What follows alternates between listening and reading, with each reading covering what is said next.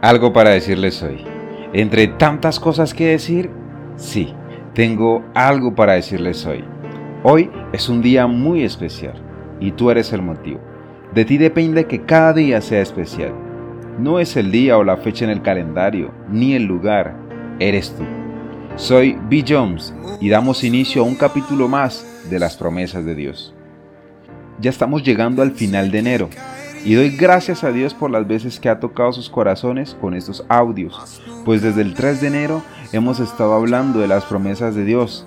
¿Y tú, ya tienes tu promesa favorita? Ten paciencia, se cumplirá.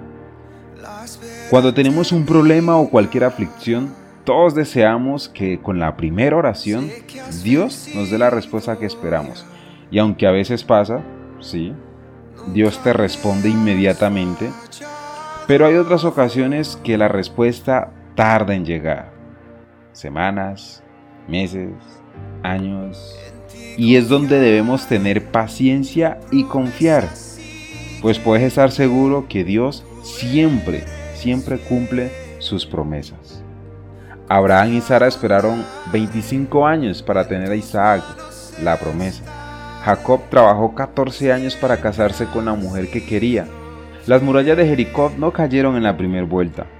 Dieron una vuelta por día durante seis días y al séptimo día dieron siete vueltas. Noé tuvo que esperar alrededor de un año para pisar tierra después del diluvio. Y sabiendo esto, a veces nos cuesta ser pacientes. Llevamos una vida de afanes, de aquí para allá, de allá para acá. Pero hey, si Dios te pone a esperar, no es por error, es por un propósito. No te desesperes, confía en Dios. Él te ama demasiado y sabe lo que es mejor para ti. Él tiene un propósito para tu vida. Y en algunas ocasiones quiere enseñarte a tener paciencia, a confiar en Él o a buscarle más. Porque muchas veces por medio de los problemas es que nos acercamos a Él.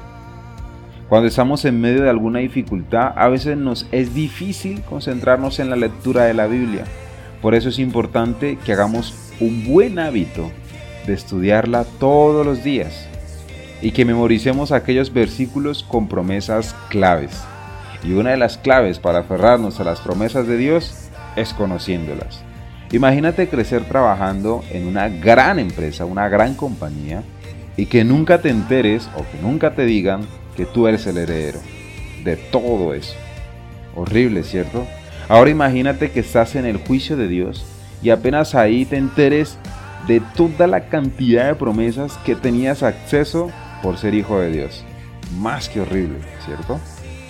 Pues nada se compara con las promesas de Dios, las que se harán realidad aquí en la tierra y las que se cumplirán estando en su reino. Es así que no tienen comparación.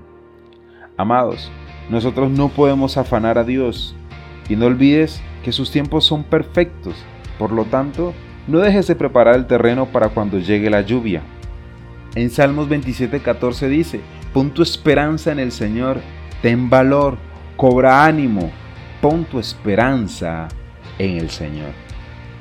Eso tenía para decirles hoy. Soy B. Jones y esto fue algo para decirles hoy.